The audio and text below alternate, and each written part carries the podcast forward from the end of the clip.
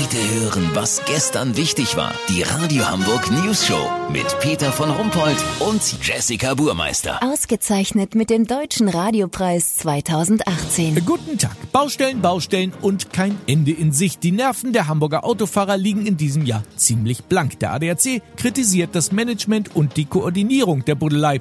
Unser Reporter Olli Hansen ist in der Behörde für Wirtschaft und Verkehr und guckt mal, wie das denn so läuft mit der Koordination der Baustellen. Olli, stimmt das, was der ADAC sagt? Peter, ich sitze hier mit Kurt Ording.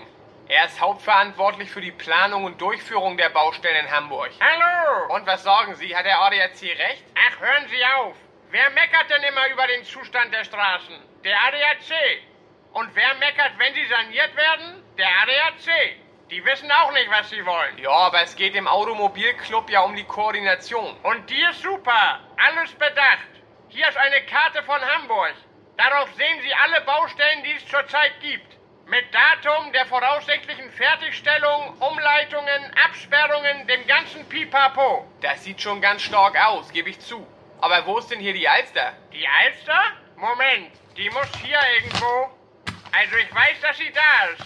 Hier ist jedenfalls die Elbe, sehen Sie? Entschuldigung, ich will Sie auch nicht beunruhigen, aber ich glaube, das ist die Weser. Ach Quatsch, das ist die Elbe. Nee, ich war schon oft in Bremen. Auswärtsspiel HSV. Damals erste Liga, wissen Sie, wie ich mein? Ach so.